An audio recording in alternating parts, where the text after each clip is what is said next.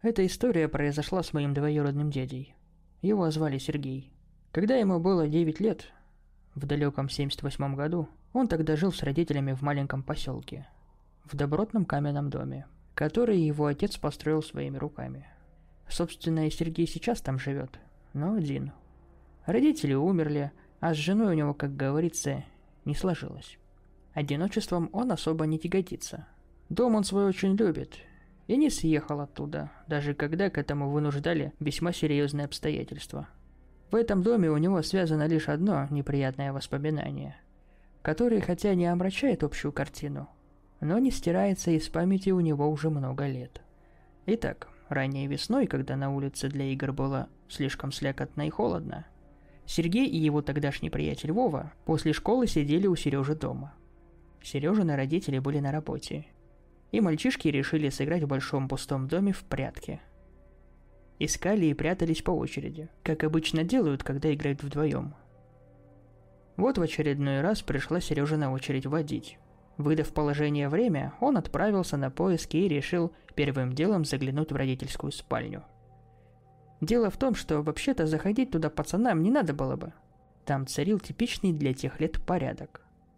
Пуховые подушки горкой, накидки, салфетки макраме, мелкие безделушки на комоде и тому подобное – Никак нельзя было что-то в этой комнате испортить или разбить. И ребята это знали. Но с чего-то Сереже пришло в голову, что Вова хочет его перехитрить и спрятаться именно там, где нельзя. Едва войдя в комнату, Сережа увидел, как кто-то стремительно прячется под кроватью. Разумеется, он решил, что это Вовка. Он метнулся к кровати и успел схватить кого-то за ноги с криками «Нашел!». Сережа попытался вытащить Вовку из-под кровати, но почему-то не получилось сдвинуть его даже с места на сантиметр. Сережа тянул за ноги, но ноги не поддавались. Больше ничего из-под свисающего почти до пола покрывала не показалось. Это было тем не менее странно, что уцепиться под кроватью было решительно не за что. Там был обычный пол из плотно прилегающих друг к другу досок. Но Сережа в тот момент о таких частностях, конечно же, не задумывался. Просто в горячке продолжил тащить но ноги ему показались какими-то подозрительными. Но вполне могли быть Вовкиными. В обычных штанах и вроде как даже в носках.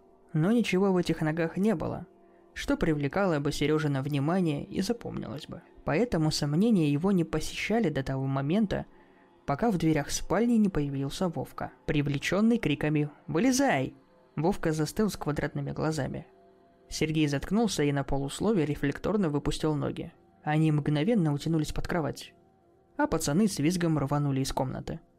Ребята выскочили из спальни в зал, захлопнув за собой дверь и подперли ее двумя стульями, на которых уселись сами, наивно полагая, что это удержит незнакомца внутри. Друзьям пришло в голову, что в дом каким-то образом пробрался вор. Конечно, они жили в таком маленьком поселке, где люди даже двери не закрывали, выходя днем в магазин – и воровство здесь было делом неслыханным. Но все равно ребята же читали книжки, смотрели кино и более-менее представляли себе, как действуют воры и грабители. Поэтому какое-то время они не отходили от двери, боясь, что предполагаемый вор сбежит.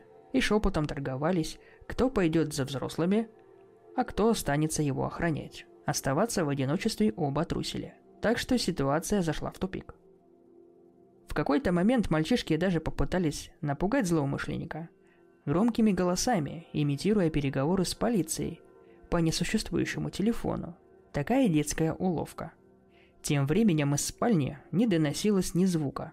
И понемногу Сережка с Вовкой осмелели и решили заглянуть в комнату. Бог знает, чем они думали при этом, будь там в самом деле вор. Им могло бы очень не поздоровиться. Однако комната оказалась пуста. Мальчишки сразу расхрабрились до того, чтобы посмотреть под кровать. Там никого не было. Конечно, и они проверили шифонер, заглянули за шторы и даже в комод. К счастью, ничего не обнаружили. Но тем сильнее струханули. Ведь они оба видели чьи-то ноги, а Сергей их вообще непосредственно ощущал. Окна в спальню при этом были все закрыты зимними рамами, которые просто так вообще не сдвинуть, тем более не прикрыть за собой. В конце концов, побоявшись оставаться дома, ребята вышли на крыльцо, где сидели до самого прихода Сережиных родителей. и оба изрядно замерзли. Ведь Володька мужественно поддержал друга в трудную минуту и не ушел домой. Услышав взбивчивый рассказ перепуганных мальчишек, Сережин папа приступил к осмотру дома. Не нашел ни злоумышленника, ни следов его пребывания. Однако не поверить сыну и его другу не смог. Их эмоциональное состояние красноречиво говорило о том, что они ничего не придумали. Впрочем, им все равно поставили на вид то, что они залезли в спальню. А изобрести какое-то объяснение случившемуся, чтобы успокоить детей, Сережин папа так и не смог. Тайна осталась покрытая мраком. Вскоре после описанных событий Сергея крестили, несмотря на то, что в те годы это не слишком приветствовалось. На крещении давно настаивал его дед, а узнав о произошедшем, стал еще больше настаивать, мотивируя это тем, что крестик на шее внука теперь точно не помешает, что бы оно там ни было. Ну вот родители и решились. Потому ли, нет ли, но ничего странного с Сергеем в жизни после этого не происходило. Насколько мне известно.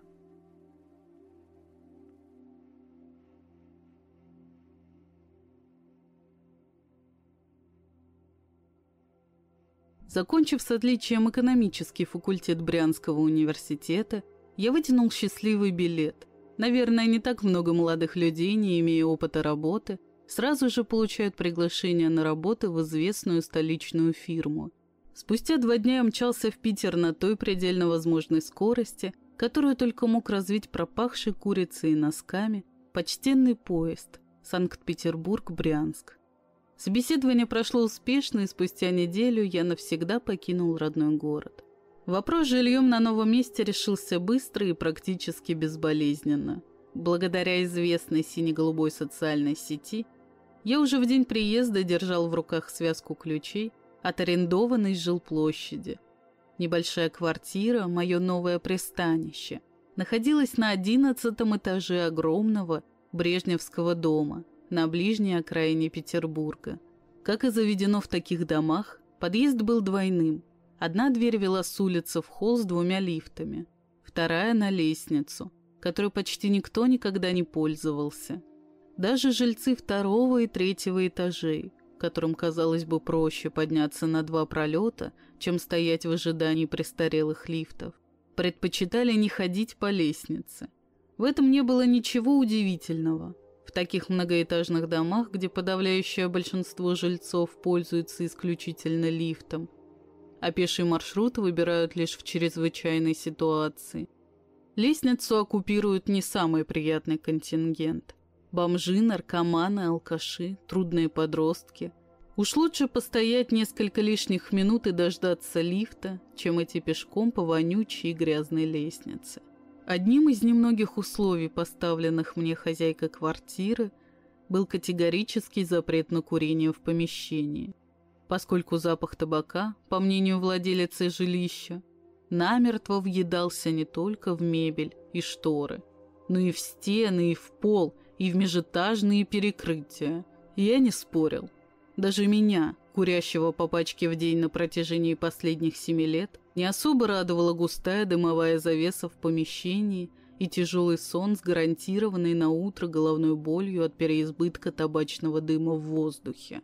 С моей вредной привычки все и началось. Изначально я ходил курить на площадку перед лифтами, но буквально через несколько дней ко мне заявилась делегация соседей и порекомендовала курить на балконе. Оказалось, дым с площадки нещадно тянуло к ним в квартиры. Я не особенно расстроился. Было еще тепло. В конце концов, что может быть прекраснее, чем тихим осенним вечером выйти на свежий воздух и, стоя на высоте 11 этажей, без спешки насладиться сигаретой, глядя вниз на вечно спешащий куда-то город. Единственным, что портило мне удовольствие, была дверь на лестницу выходившая сюда же.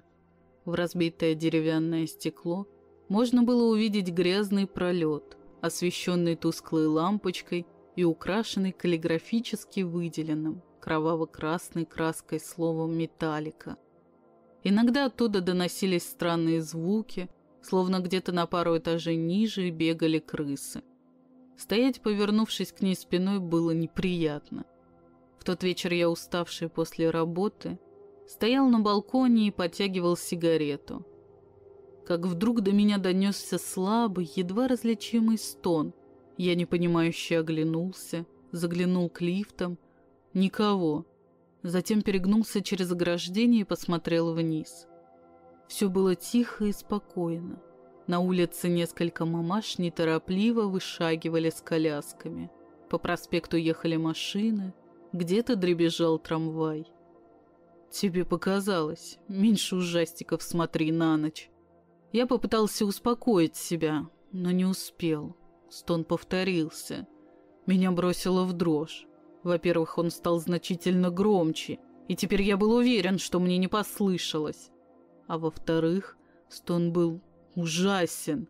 Так могло стонать только больное и измученное существо, страдающее, вывернутое наизнанку, умирающее. Существо? Да, я отнюдь не был уверен, что этот звук издает человек. В нем было что-то странное, что-то противоестественное. И на этот раз я понял, откуда доносился страшный звук. Он шел с лестницы. Мне ужасно не хотелось идти на поиски источника шума. Напротив, я испытывал непреодолимое желание как можно скорее покинуть балкон, и больше сегодня, это как минимум, не выходить на него. И тут стон повторился третий раз. И теперь я явственно услышал слово «Помогите». Там человек? Человека не весть что. Надо помочь. «Я иду!» — выкрикнул я, открывая дверь на лестницу.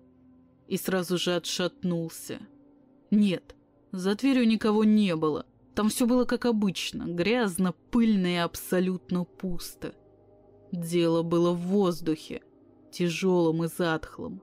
Такой воздух... С неожиданной ясностью подумал я. Наверное, бывает в старых заброшенных склепах. А еще на лестнице пахло. И почему-то мне казалось, что к обычному сочетанию запахов теперь примешивался слабый аромат гниющего мяса.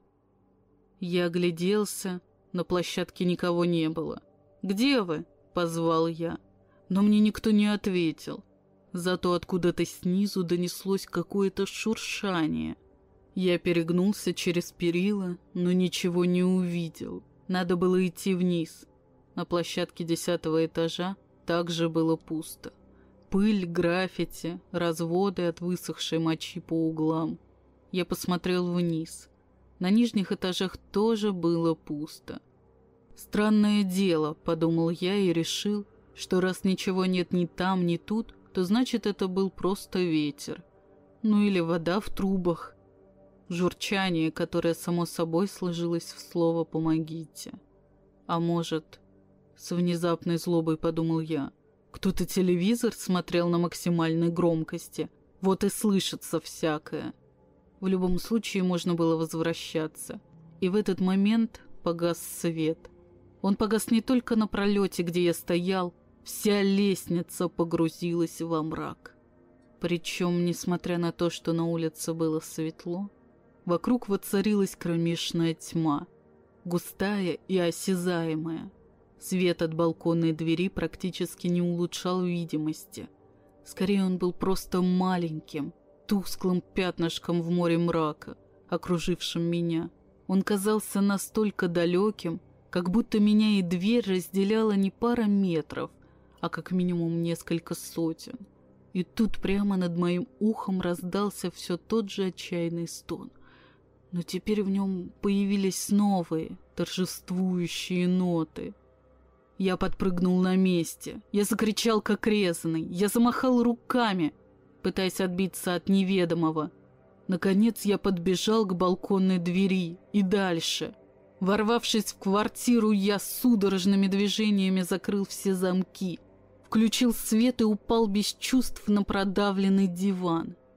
Только спустя три дня я смог заставить себя выйти на балкон и, подойдя к двери на лестницу, аккуратно заглянуть туда.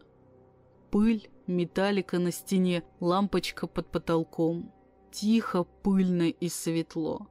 И, разумеется, никого. Вскоре я придумал успокоительную историю о подростках, сидевших на балконе двумя этажами ниже и заманивших меня страшными стонами, а затем каким-то образом вырубившим свет. Я начал вновь ходить курить на балкон. Обычный мир, материальный и простой, вернул свои пошатнувшие позиции. Правда, не до конца. Теперь где-то внутри меня затаился страх. Я боялся, что однажды лифт откажет, и я буду вынужден спускаться по лестнице. Это случилось через месяц. Наверное, я простоял минут десять, нажимая снова и снова кнопку вызова лифта. Все мои попытки ничем не увенчались. В шахте царила мертвая тишина. Сразу же в моей памяти всплыли все подробности недавней истории. Все мои придумки про подростков неожиданно стали выглядеть глупо и нелепо. Я вспомнил тот стон, меня передернуло.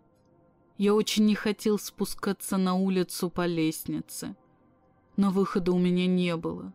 В другой день я мог бы простоять на площадке и дождаться кого-нибудь из соседей, чтобы спуститься вместе с ними. Но, как назло, именно сегодня на работе запускали новый проект, от успеха которого в дальнейшем зависела вся моя карьера. А я и так уже потерял 10 минут. На лестнице было пусто и тихо. Слишком тихо. Где же все остальные жильцы? Поймал я себя на мысли и сразу же, отправив эту мысль как можно дальше, рванул вниз по лестнице, бегом, Через несколько пролетов я увидел впереди себя женщину в потертом пальто. Услышав мои шаги, она обернулась. На секунду я замер, испугавшись неожиданной встречи. Но все было в порядке. Милая пожилая женщина улыбнулась мне. «Добрый день, молодой человек». Я поздоровался в ответ. «Опять лифты не работают. В прошлом году чинили два месяца а без толку. Пожаловалась она мне, не особенно нуждаясь в ответе. Просто испытывала потребность выговориться кому-нибудь про лень и безрукость коммунальных служб. Я выдохнул. Теперь, когда я был не один, мои страхи вновь начали казаться мне какой-то несусветной глупостью. Свет погас между шестым и пятым этажами, и на этот раз вокруг воцарился абсолютный мрак. Тьма вернулась. «Тихо, это просто авария», — развел панику. Я медленно продолжил спускаться по лестнице. К счастью, под ногами были обычные бетонные ступени, которые во всяком случае пока не собирались превращаться в какую-нибудь эзотерическую дрянь. «А где соседка? Я же был не один», — внезапно вспомнил я. «И почему она молчит?» Мелькнула яркая вспышка какого-то странного призрачного света. Такого, какой бывает ночью во время грозы. В нос ударил запах протухшего мяса. При свете этой вспышки я увидел женщину, но это была отнюдь не моя недавняя спутница. В метре от меня стояла какая-то старуха в рваной одежде. Она была мертва, мертва очень давно. На лице почти не осталось кожи, а в пустых глазницах что-то шевелилось. Обтянутая пергаментной кожей скрюченная рука с длинными ногтями медленно потянулась ко мне. В очередной вспышке непонятного света я увидел, как потянущиеся ко мне конечности мельтешат какие-то мелкие насекомые. Я думал, я умру от ужаса и отвращения. Я орал так, что, казалось, весь этот проклятый дом должен был рухнуть от моего крика. Я даже не сразу понял, что на лестнице снова горит свет, а вокруг пусто и тихо. Старуха исчезла. За квартиру было заплачено еще на месяц вперед. Хозяйка отказалась вернуть мне деньги, сославшись на то, что прямо сейчас у нее такой возможности нет – Зарплату на работе задержали на неопределенное время. Из Брянска никто не мог прислать мне деньги. А знакомых в Петербурге, таких, что могли пустить пожить, я еще не успел завести. Мир сговорился против меня. В тот день я почти час бродил перед подъездом, не решаясь зайти в него. Пока, наконец, не пристроился каким-то мужчинам и вместе с ними сел в лифт. Четыре дня все было нормально. Лифт работал, а на балкон я больше не ходил. Курил прямо в квартире. На пятый день лифт вновь не пришел. Уже три дня я сижу в квартире. Лифт все так же не работает хотя я слышу, как он ездит где-то там, в глубине шахты. Ко мне на этаж он не поднимается. Я стучался и звонил к соседям, но никто не открыл. Несмотря на то, что я прекрасно слышу их голоса и работающие телевизоры. Хотя откуда мне знать, что если бы мне открыли, то там были бы мои соседи? Я пытался дождаться кого-то из них на площадке, но вскоре почувствовал тот самый запах с лестницы и понял, что и здесь уже небезопасно. С телефона куда-то исчезли все деньги, и я остался без связи. Странно, что и мне никто не звонит, хотя я не был на работе уже три дня. А сегодня я услышал странный скрежет за дальней стеной комнаты, как будто бы кто-то скребется сквозь нее, пытаясь попасть в квартиру. С каждым часом звук становится все громче. Эта стена выходит на лестницу.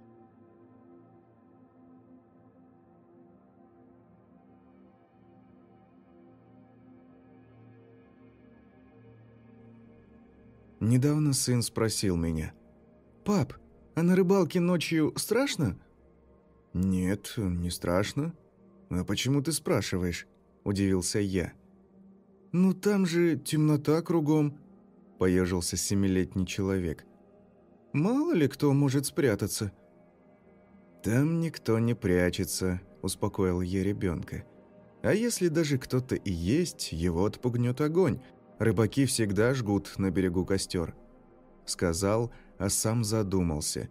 «Действительно, сколько же у меня было страшных случаев на рыбалке?» начал напрягать память и понял, что по-настоящему жутких совсем мало. Разве что вот однажды наша моторка в тумане столкнулась с подводным валуном. Моего приятеля Андрея от удара о камень выбросило за борт. Я своими глазами видел, как 120-килограммовый мужик взлетает в воздух метра на три, а потом улетает в белесую мглу. Тогда мы действительно перепугались, но все обошлось. Что еще? Крючки, всаженные горе-рыбаками в самих себя, щуку, прокусившую палец, утонувшие рюкзаки можно даже не считать. Это скорее смешно, чем страшно. Вот самый жуткий случай на рыбалке произошел со мной не ночью и даже не в сумерках, а в ясный солнечный полдень. В то лето мы отправились на рыбалку на Северные озера с двумя институтскими товарищами – один из них, как на грех, прихватил с собой еще одного человека со своей кафедры, к нашему глухому неудовольствию. «Парни, я все понимаю, но иначе не могу», – умолял нас Игорь. «Я диссертацию защищаю, а Леонидыч – мой научный руководитель. Без него мне край». Вообще-то и Эдуарда Леонидовича можно было стерпеть, неплохой и даже, можно сказать, компанейский мужик – но при этом абсолютно тепличный интеллигент. В поезде травил анекдоты, мы дежурно посмеивались. С третьим товарищем Мишей мы искренне сочувствовали Игорьку. «А что здесь водится?» – деловито осведомился Леонидович у местных, когда мы прибыли в северную деревню. «Так, много чего», – отвечали деревенские. «Щука, налим, сом, на глубине сик, ну и, как обычно, ряпушка, сорога. «Сорога! Чудесно, чудесно!» — воскликнул Леонидыч и обернулся к нам. «А знаете, коллеги, что у нас эта рыба называется плотва? Плотва — финно-угорское слово, о чем явно говорит суффикс «ва», то есть «вода» в финских наречиях. Плотва вытеснила со временем исконно славянское название «сорога» практически повсеместно — а на севере этот архаизм сохранился, возможно, из-за мощной колонизации здешних земель Великим Новгородом. Местные смотрели на чудного научного руководителя из Москвы, как на инопланетянина. А мне, если честно, захотелось треснуть Леонидыча веслом по голове. Впрочем, с Егорычем, нашим северным хозяином, Эдуард Леонидович, как ни странно, нашел общий язык. Наша лодка стояла около устья небольшого ручья, впадающего в озеро. Здесь часто вечерами ловилась щука. «Так, ставь лодку у тресты», — заросли осоки. В полголоса распорядился Егорыч и начал возиться с сетками. «Спиннинги ваши тут ни к чему. Сначала попробуем взять на корму». С этими словами старый рыбак вытащил тубусообразную сетку с ловушкой. «А погодка хороша!» — восхищался научный руководитель. «Прямо как у Клюева. Помните, когда на розовых поречьях плывет звезда вдоль рыбьих троп?» Егорыч недоверчиво оглянулся на научное светило из Москвы. «Все-таки чудной ты человек, Леонидыч, дай бог тебе здоровья!» — улыбнулся старый рыбак. «Но кое-что тетенькаешь. Все верно. Рыба в озере просто так не ходит. У нее свои схоженные тропы. По дну ориентируются. А говорят, некоторые и по звездам. Научиться бы тебе еще сетки расправлять, цены бы не было». Еще с полчаса мы наблюдали, как Егорыч объяснял доктору исторических наук, как правильно ставить курму на закате, и важно кивали. Но на следующий день произошло нечто из ряда вон выходящее. Егорыч на моторке отвез нас через дальнюю протоку на другой конец озера, самый дикий и лесной, весь в мелких островках, густо поросших маленькими березками – Свет от белесых стволов отражался на воде, играл солнечными бликами, усиливая странное чувство, будто мы оказались в некоем волшебном, нереальном мире. Глядя на всю эту благодать, даже рыбачить не особо-то и хотелось. А хотелось просто причалить к какому-нибудь светлому острову, искупаться, потом развести костер. Стоял полдень, солнце уже припекало – Звенели тонкие голоса неведомых северных печужек, по водной глади скользила легкая рябь. «Рыба от солнца в тень уходит, в заливы», — пояснил Егорыч. «Там и будем ловить». Мы стояли в самом центре большого залива, недалеко от совсем маленького островка — при взгляде на него я вспомнил огромного мужика с карикатуры XIX века, стоящего на одной ноге на крохотном земельном наделе, со всех сторон окруженном господской землей. Примерно таким и был соседний островок, на нем с большим трудом поместились бы человека три. И как раз в этот момент в окружающей нас красоте что-то резко изменилось. Сначала показалось, что ветер изменил направление. Но потом я понял, наступил полный штиль, вся рябь неожиданно исчезла. Это казалось делом самым обычным, если бы не одно странное обстоятельство, сразу же бросившееся в глаза. Рябь не просто прекратилась, пропало даже самое легкое волнение воды – Поверхность озера стала неестественно гладкой, словно в стакане. Но не это пугало больше всего. Почему-то разом перестали петь птицы, еще минуту назад буквально заливавшиеся. И хотя только что сияло солнце, нам показалось, солнечный блеск слегка померк, словно кто-то его притушил, набросил облачную пелену. «Какая странная волшебная тишина!» Начал было витийствовать Эдуард Леонидович, но Егорыч прислонил палец к губам – Рыбак еще несколько секунд вслушивался в окружающее безмолвие, а потом вдруг резко скомандовал «Ложись на дно лодки!» Мы попадали в широкую моторку, только Леонидыч продолжал оглядываться вокруг. «А в чем, собственно, дело?» – изумился он, видя, как мы уткнулись в алюминиевое влажное дно, но тут Егорыч схватил его за шкирку огромной пятерней и как котенка швырнул к нам за компанию – «Тихо! Потом все объясню. Быстро уткнулись мордами в дно!» Мы испуганно последовали приказу нашего сурового куратора, и только доктор исторических наук обиженно сопел. Егорыч улегся рядом. Тем временем в окружающем мире ничего не происходило. Стояла жуткая, просто гробовая тишина. И тут послышался легкий шелест, будто ветер пролетел над кронами деревьев, а затем мы уловили едва слышимое гудение, как вблизи линии электропередачи, но чуть тоньше. Затем оно резко усилилось, а потом все разом закончилось. Еще через несколько мгновений мы услышали плеск воды, затем раздался птичий щебет. Природу словно снова включили. «Виктор Егорович, что это было?» Затрясли мы нашего Дерсу у зала. «Что за штиль? А гудение? Почему мы прятались?» «Не знаю, ребятки, не знаю», – забормотал Егорыч. «Одно могу сказать, если, не приведи бог, услышишь такое – Сразу падай вниз, как при ядерном взрыве, в какую-нибудь щель, чтобы стороной прошло. Иначе жди беды. Так старики учили. Наверное, миграция каких-нибудь насекомых, предположил Леонидыч. Думаю, только так можно объяснить гудение. Правильно, и все живое замерло, спасаясь от роя пчел, оводов или шершней. Ага, хмыкнул я и шершни заставили повиноваться воды озера. «Да, что-то здесь не сходится», — согласился Миша. «Не ломайте голову, ребятки», — вздохнул Егорыч. «Все равно вам никто не объяснит. Сколько мы тут живем, сами почти ничего не понимаем. Кто-то это лихом зовет, кто-то чертовой стаей.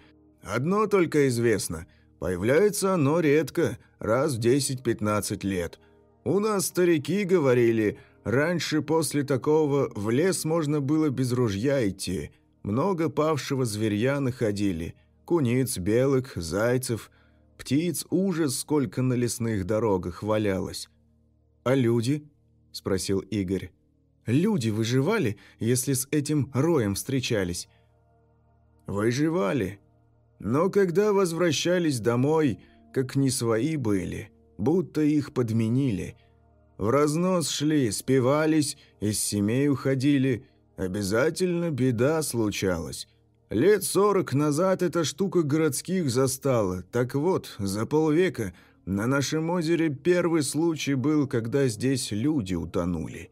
Достали их со дна, а они с перерезанными горлами. Экспертиза определила, сами друг дружку порезали, хотя все трезвые – Люди были степенные, вроде Леонидыча. А что, если мордой вниз упасть, лихо тебя не заметит? Вроде как не заметит, почесал Егорыч затылок.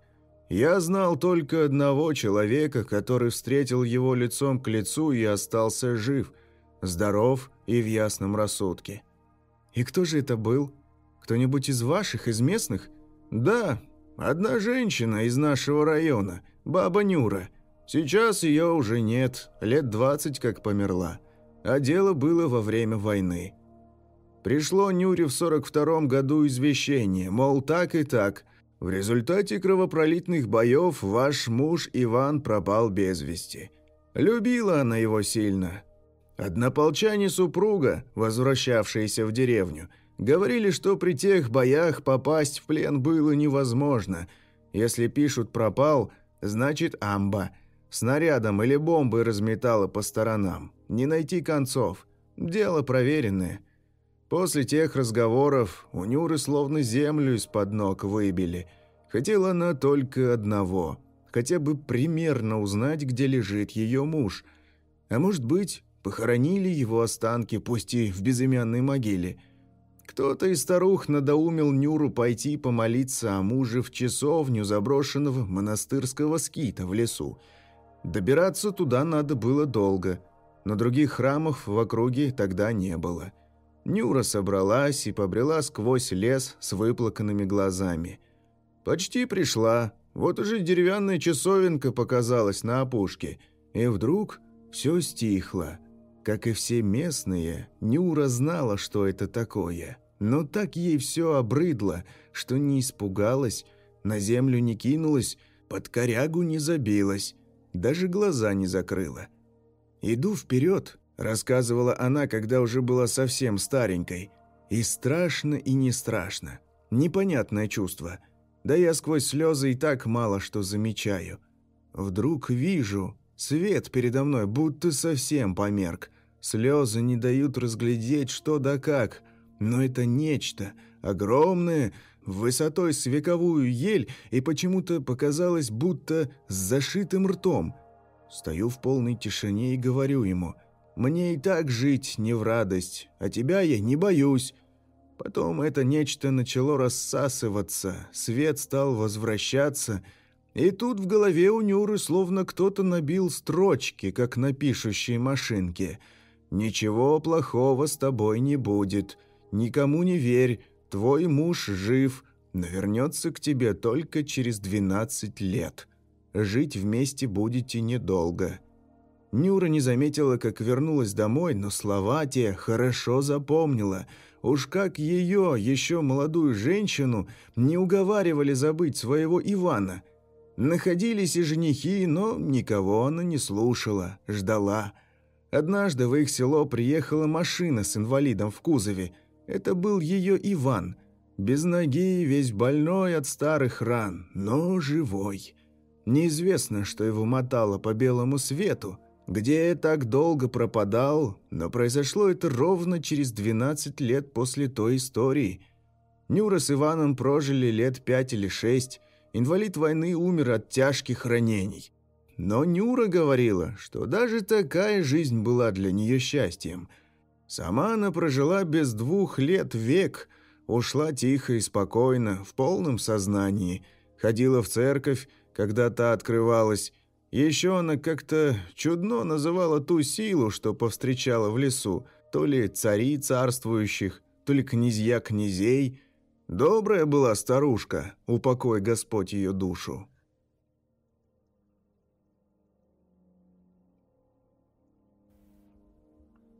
Позапрошлой ночью, когда я была дома совсем одна, я вдруг услышала смех. Это была Алекса. К тому моменту я уже была достаточно наслышана о забагованном ПО, на которое поступали жалобы из самых разных стран, и поэтому не сильно удивилась. И слава богу, иначе бы я точно подскочила со страху. Хотя, конечно, мне все равно стало немного не по себе. Жутко это – услышать чей-то смех в пустой квартире. «Алекса, заткнись!» – приказала я. Голубое кольцо на верхушке устройства моргнуло, и смех прекратился. Я вернулась к прочтению книги. Прошло 20 минут, и вдруг краем глаза я уловила голубоватое свечение. Кольцо Алексы загорелось, как будто она получила команду. Я пару секунд смотрела в ее сторону, после чего снова взялась за книгу. Спустя полминуты кольцо опять загорелось. На этот раз Алекса сказала. «Хорошо, Питер, комплект ножей из нержавеющей стали от ДЖ, а Хенкельс уже в пути. Ожидайте доставку в течение пару дней». «Да что ж такое-то?» Возмутилась я, положила книгу на стол и взялась за ноутбук. Зайдя на Amazon, я проверила свою историю заказов. Она оказалась пуста. Затем зашла в учетную запись Алексы. Может, она вдруг оказалась привязана к чужому аккаунту. Но нет. Потрясно, подумала я. Три ножа. Спасибо, Пит, кем бы ты ни был. Я снова принялась читать. Наверное, не лучшее чтиво, учитывая, что я уже немного напряглась. Что-то про грибы и про людей, сдирающих собственную кожу. Гадость какая. Не успела я и до конца главы дочитать, Алекса снова рассмеялась. На этот раз ее смех звучал иначе. В первый раз он был механическим, без эмоций, в общем, как ее обычный голос. А теперь... Теперь голос был глубже, ниже, точно живой, точно живой. По рукам пробежали мурашки. «Ну нахрен!» – подумала я про себя и встала, намереваясь отключить ассистента. Пока я шла в ее сторону, ее кольцо вновь загорелось. «Хорошо, Питер. Четыре трехлитровые канистры отбеливателя Clorox уже в пути. Ожидайте доставки в течение пару дней». Я замерла на месте и уставилась на устройство в недоумении. Так, без паники. Успокаивала я себя. Тебе жутко из-за дурацкой книги. Начинаешь верить во всякий бред. Не будь идиоткой. Я повернулась и посмотрела на часы. Дело шло к полуночи. Надо принять душ перед сном. Вздохнув, я направилась в ванную. После быстрого душа я стояла и вытиралась полотенцем, обдумывая планы по работе на следующий день. И вдруг Алекса заговорила. Через дверь ванной комнаты было трудно расслышать, что именно она говорит. Но ее голос ни с чем не перепутаешь. Не было похоже, что она повторяет какую-то из ранее отданных мною команд. Звучало скорее как разговор. Я открыла дверь и прислушалась. Голос затих.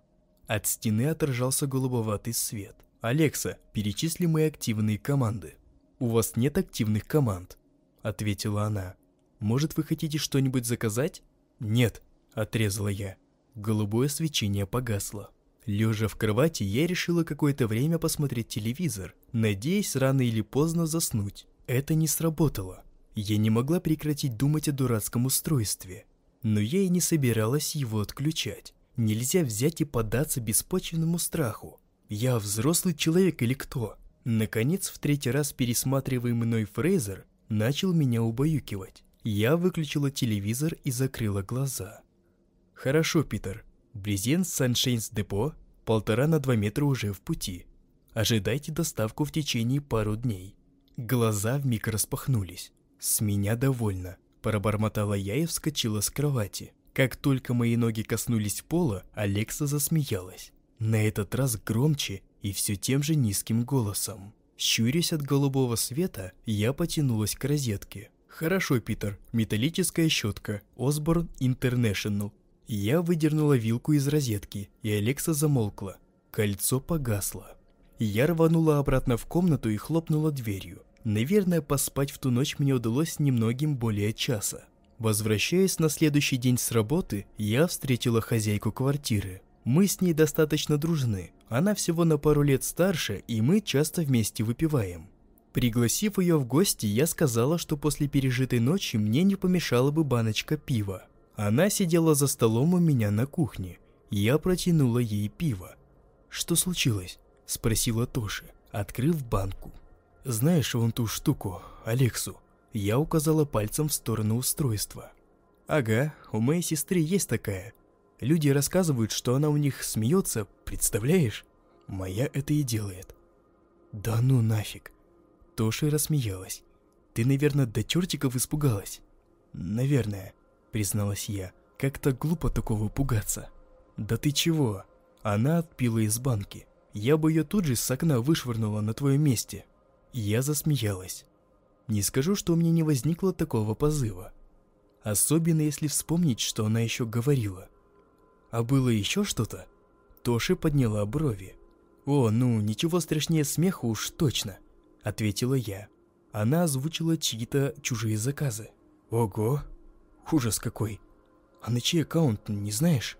На имя какого-то Питера. Он заказал ножи, щетки и еще что-то там. Тоша остановилась посреди очередного глотка.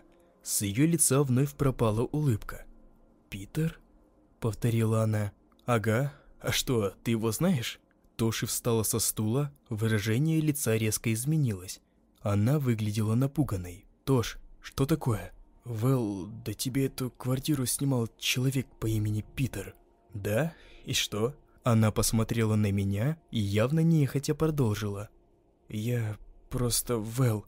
Он совершил самоубийство за полгода до того, как ты подписала договор на аренду. У меня кровь застыла в жилах. Самоубийство? Здесь? В квартире?» Тоша кивнула. «Почему? Что произошло? Он был в депрессии?» Она покачала головой. Нет, хуже. Ну так расскажи, Тош. Тоша глубоко вздохнула. Я смотрела на нее допытывающим взглядом. Он совершил самоубийство после того, как полиция обнаружила тело его беременной девушки в болоте в другой части города. Она умерла от ножевых ранений, а ее тело было завернуто в брезент. Позднее выяснилось, что он слил всю кровь в ванну и пытался очистить ее при помощи отбеливателя. Мне поплохело. «Брезент?» — повторила я. «Отбеливатель?» Тоша кивнула и уставилась в пол. «Я... я не могу здесь больше находиться», – прошептала я. Она ничего не ответила.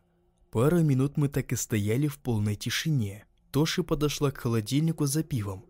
Открыв банку и отпив, она собиралась было что-то мне сказать, но ее прервал жуткий, оглушительный хохот, раздавшийся на всю квартиру. Это была Алекса, и она не была включена в розетку.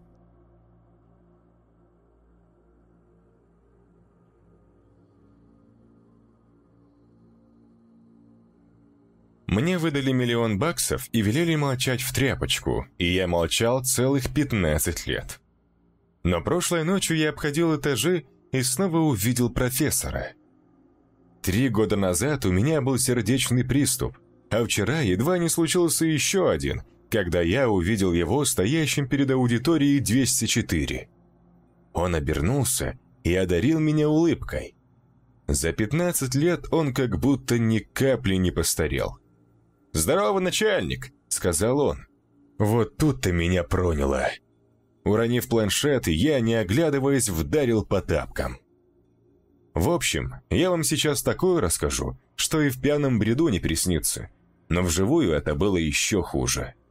Копы мне не верят. Согласно протоколу, профессор со студентами погибли 15 лет назад, потому что в аудитории 204 ни с того ни с сего произошел взрыв. Ага, конечно. Хотя доля правды в этом есть. Аудиторию действительно разнесло к чертям, но не случайно. Мы в точности знали, что делали. Ну или думали, что знали. Я тогда назывался помощник руководителя по ремонтно-техническим работам, но по сути был уборщиком, да и сейчас им работаю.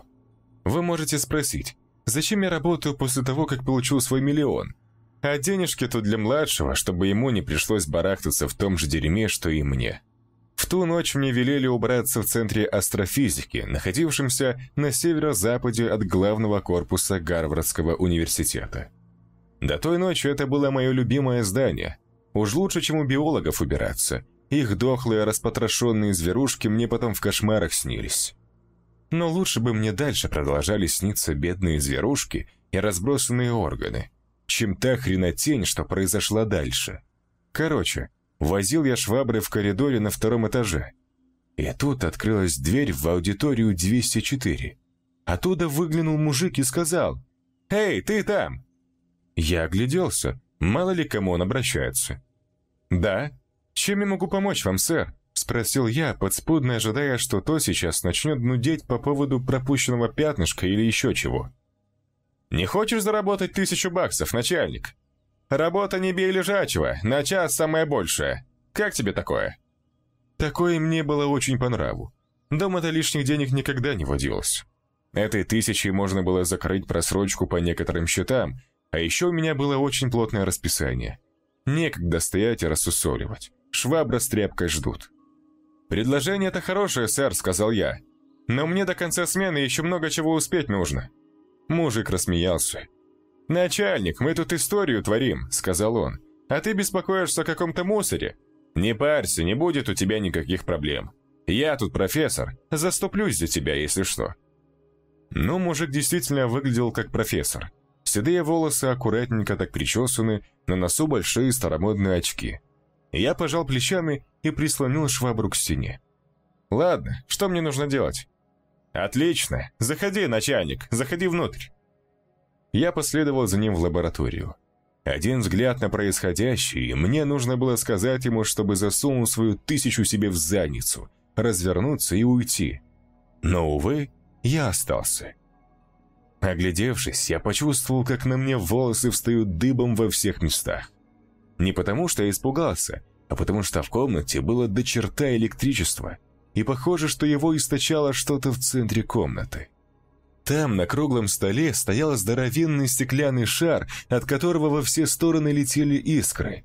Похожую штуку в детском музее естественных наук показывают. Выглядит так, будто в стеклянный шар запихали грозу. А этот шар еще и подскакивал и жужжал, а молния внутри была черной. Вот от него-то все электричество и перло. В лаборатории было четверо молодых людей, студентов, как я понял, сидящих вдоль стены на каких-то креслах. Ну как сидящих? Они были пристегнуты к этим креслам ремнями, а на голове у них были металлические штуки, похожие на фены в парикмахерских. Глаза у всех были закрыты. «Ого», — сказал я, — «что это тут происходит? С этими ребятами все нормально?» «Они в порядке», — сказал профессор. «А насчет того, что происходит, как я и сказал, мы творим историю. Мы собираемся открыть первую в мире червоточину». «Червоточину?» — переспросил я. «Как в кино, что ли?» Профессор усмехнулся. «Да, начальник, вроде того», — сказал он. «А теперь послушай внимательно. У нас в последний момент человек не смог прийти, но ничего, работа несложная. Мы тут кое-что запустим, и откроется червоточина. Я в нее зайду. Если я не вернусь через полчаса, тебе нужно будет опустить вот этот рычаг, и червоточина закроется». Я поглядел на большой красный рычаг на огромной тарахтящей машине, которой были подсоединены металлические штуки над головами студентов. «Допустим, я опущу эту штуку, а как же вы?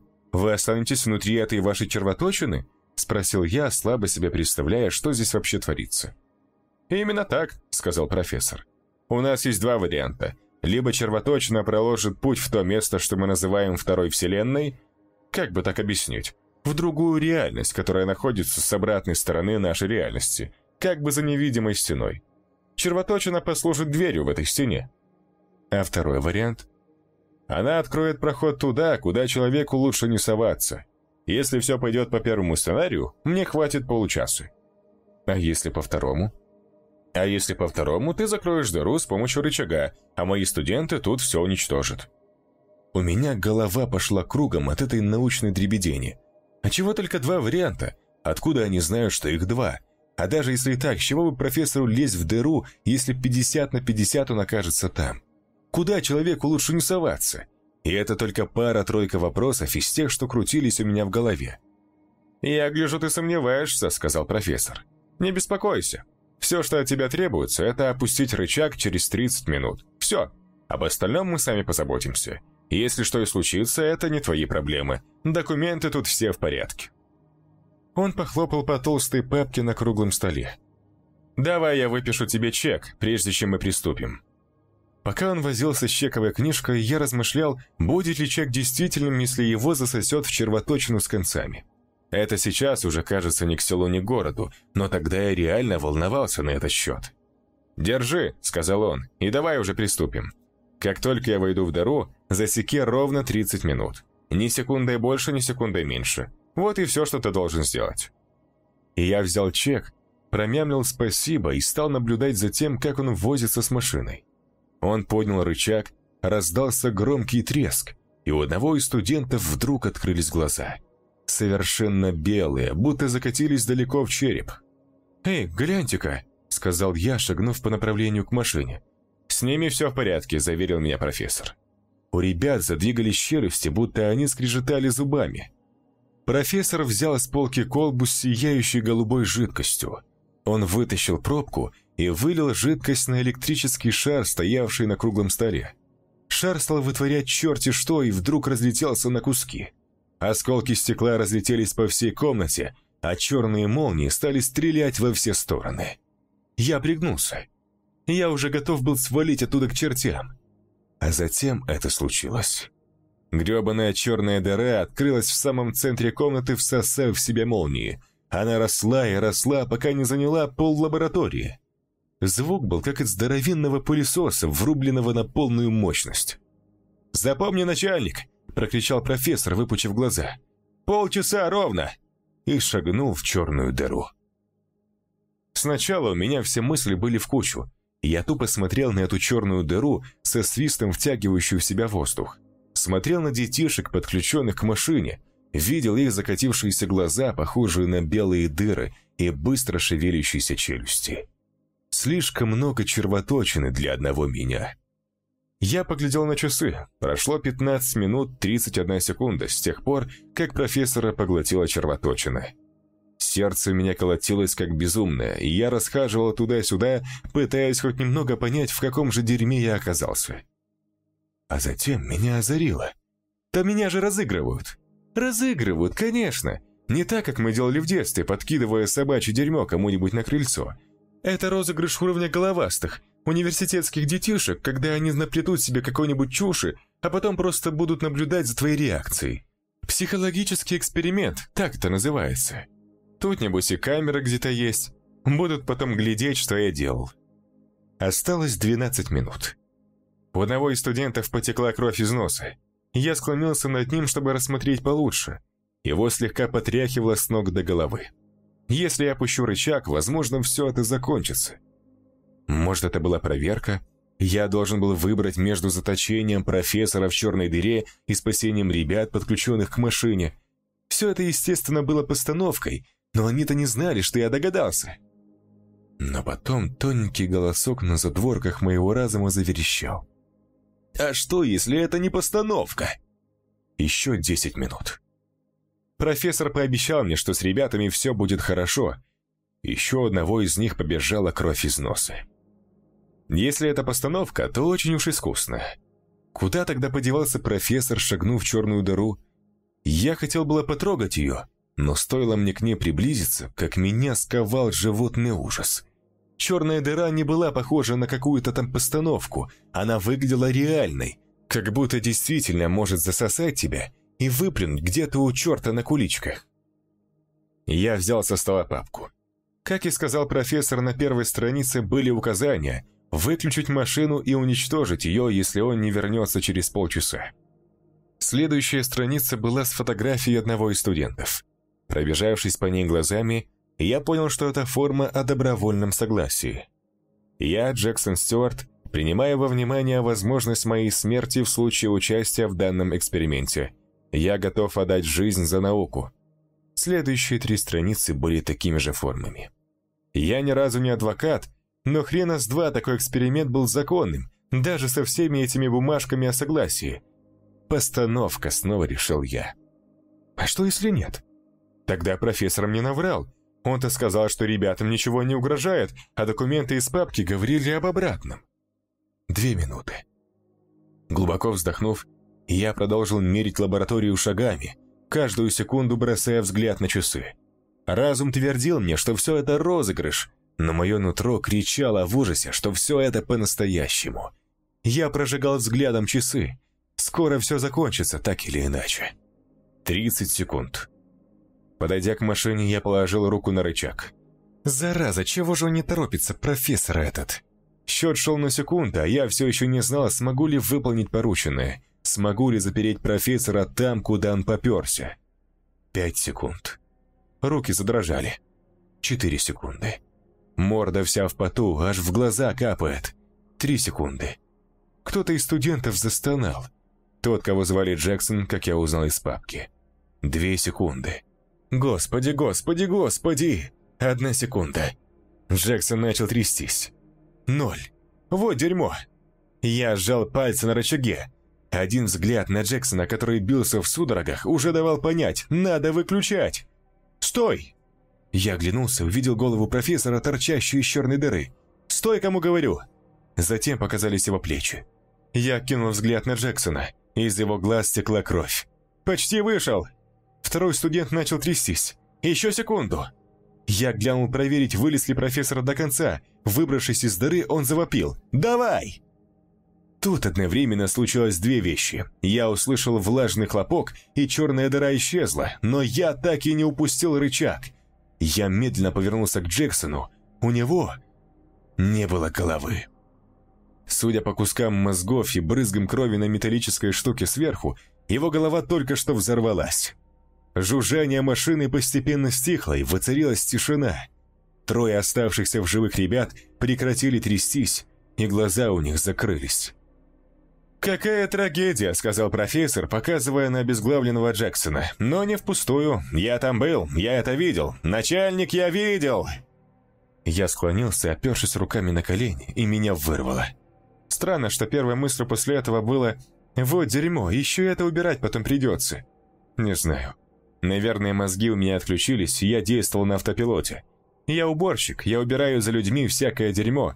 Вот и все, о чем я мог тогда думать. А затем до меня наконец дошло, что только что случилось.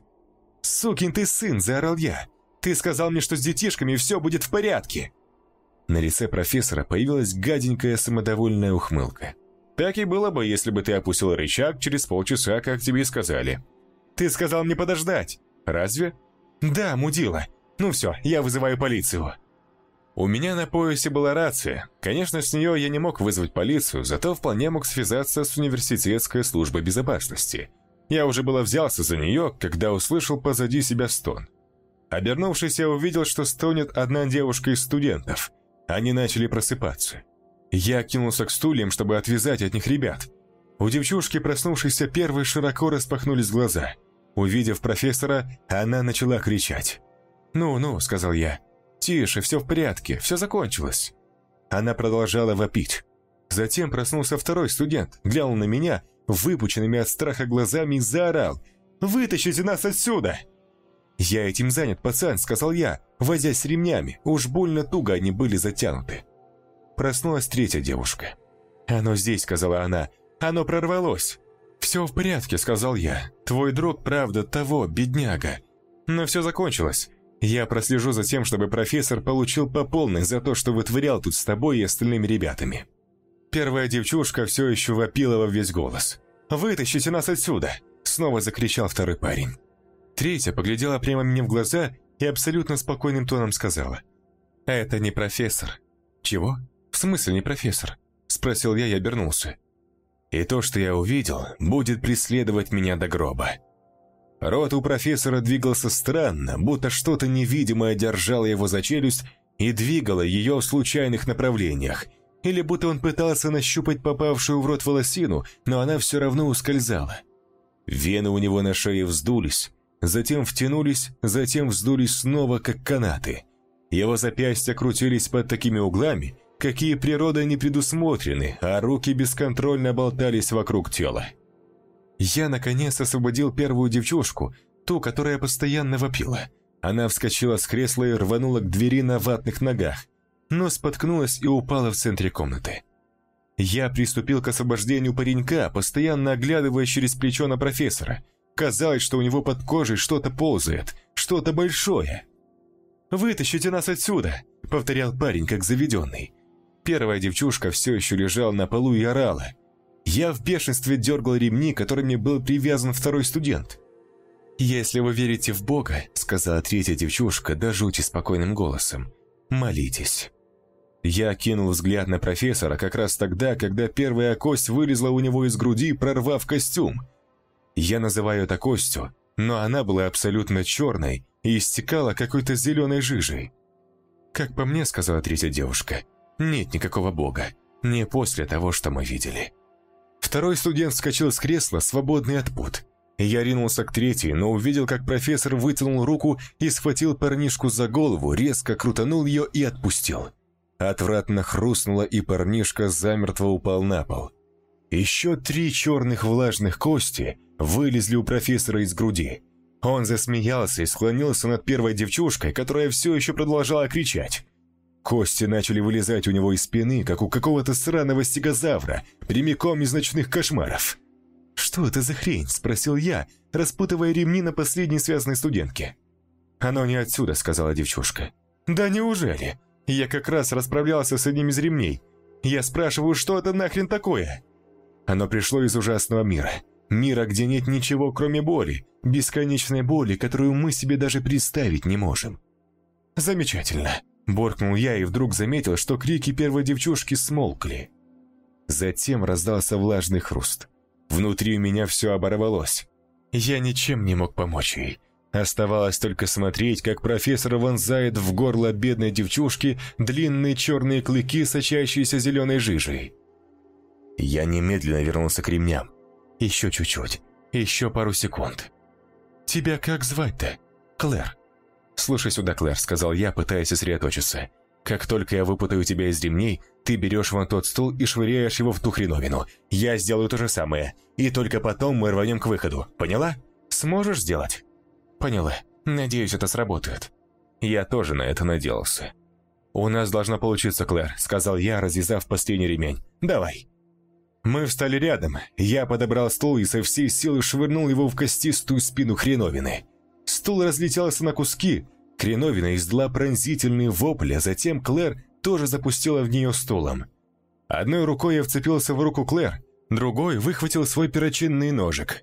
Из лаборатории был только один выход, мимо профессора. Вытащив нож, я на ходу выбросил лезвие. профессор так и стоял там, не переставая верещать. Зеленая жижа вперемешку с красной кровью из горла первой девчушки стекала по его подбородку. Я наугад пырнул профессора в шею и так оставив в ней нож. Мы с Клэр добежали до двери, я уже взялся за ручку, когда почувствовал, что девчушку тянут в противоположную сторону.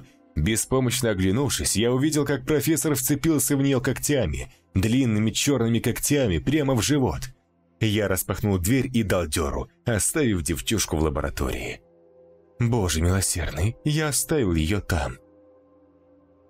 Не помню, как я выбрался из здания и очутился на улице. Мозг будто отключился, пока я драпал со всех ног.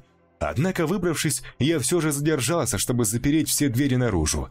И только потом я вызвал по рации службу безопасности. «Парни, вызывайте полицию к центру астрофизики, срочно! Здесь грёбаная резня!» Входная дверь затряслась, и я снова услышал тот кошмарный визг. «Повторите», — сказал голос из рации. «Слушайте», — сказал я. «Наберите Лоуренса Саммерса немедленно». Это был тогдашний президент Гарварда. Я видел его подпись на документах в папке со всеми этими формами согласия. Скажите ему, что эксперимент с червоточиной пошел куда-то нахрен, совсем не в ту сторону. Дверь перестала трястись. Мне оставалось только молиться, чтобы эта хреновина не догадалась разбить окно и вылезти наружу. «Ты же уборщик, правильно?» – спросил другой голос из рации. Это что, шутка какая-то? Эксперимент с червоточиной? Ты там что, бухал? Звоните Саммерсу. Если не позвоните, богом клянусь, вам это до конца жизни аукаться будет. Звоните, мать вашу, сейчас же!» Повисла леденящая кровь пауза. Я услышал, как профессор пытается выбраться на этот раз через боковую дверь, издавая те же кошмарные вопли. «Вас понял. Через две минуты явился кортеж из черных внедорожников. Из них выпрыгнула команда вооруженных до зубов парней и, пробежав мимо меня, устремилась к зданию. Они выбивали окна и запрыгивали внутрь. Я слышал стрельбу, крики, так много криков и ужасающий визг профессора. А затем воцарилась тишина. Через разбитые окна запрыгнула внутрь вторая команда, но в этот раз криков не было. На мое плечо легла чья-то рука, и я резко обернулся – за мной стоял мужик. Как он выглядел в памяти у меня не задержалось. Но я запомнил наш разговор. «Расскажите мне, что случилось?» – спросил он. И я рассказал ему все то же самое, что рассказываю тут вам. Мы приготовили для вас щедрую компенсацию и договор, который вам нужно будет подписать. Что за договор? О неразглашении. По нему вам запрещается рассказывать о произошедшем сегодня кому бы то ни было. А денег дадите сколько? Миллион и повышение. Мужик умолк. То есть вы все еще хотите работать? Работать здесь после сегодняшнего? Кому-то же надо убирать дерьмо, я пожал плечами. Хорошо, без проблем. И еще кое-что. Что именно, спросил мужик. Я хочу, чтобы второго такого раза не было. Я хочу, чтобы вы взорвали тут все к хренам и сожгли все бумажки. Конечно. А я посмотрю. Конечно, повторил мужик. Я думал, что все закончилось, но хрена с два. Прошлой ночью я видел профессора. Он поглядел мне прямо в глаза, ухмыльнулся этой своей наглой ухмылкой и сказал «Здорово, начальник!» И я дал оттуда дёру. Полиция мне не верит.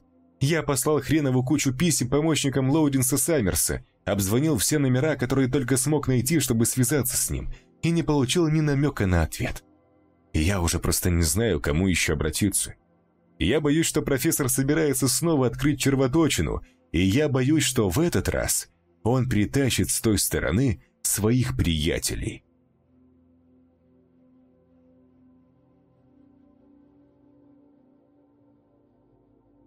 Это ты у нас любитель всякой чертовщины. Хочешь, материальчик подкину?